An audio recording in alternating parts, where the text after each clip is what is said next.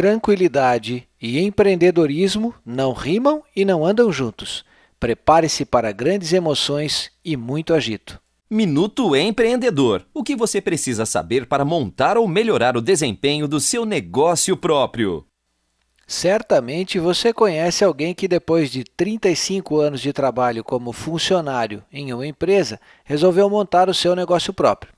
Existem aspectos positivos pontos a se ter cuidado nessa situação específica. Assim como qualquer empreitada, é necessário planejamento prévio, incluindo também, e por que não, o longo prazo. Em primeiro lugar, é sabido que, após a aposentadoria, sua mente precisa estar ocupada. Afinal, você passou a maior parte da vida envolvido com atividades, metas e objetivos. Quem decide não fazer mais nada após a aposentadoria terá como principal compromisso público vestir o paletó de madeira, mas sem antes assistir o resto da vida passar diante dos olhos. Há alguns dias eu ouvi de um amigo a expressão aposentadoria cognitiva. Creio que verdadeiramente represente em palavras o abandono de objetivos após o fim da carreira profissional. É preciso se mexer para se manter vivo. O empreendedorismo não é o único caminho para você se mexer. Trabalhos voluntários e ajuda ao próximo são boas e louváveis alternativas.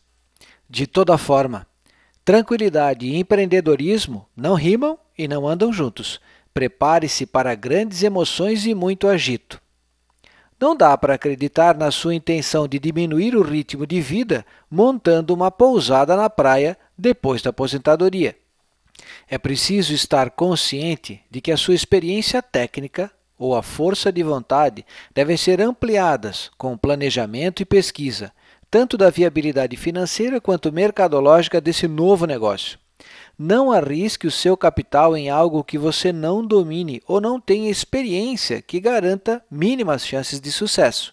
Lembre-se, você quer empreender depois de aposentado e não botar tudo a perder com ideias mirabolantes. Prudência, foco e pé na tábua. Não tenha pressa.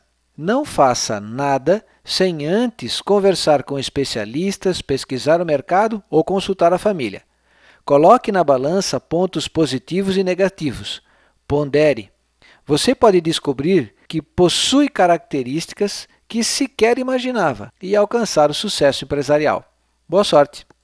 Você ouviu Minuto Empreendedor. Acesse nosso podcast minutoempreendedor.com e tenha acesso a outros áudios.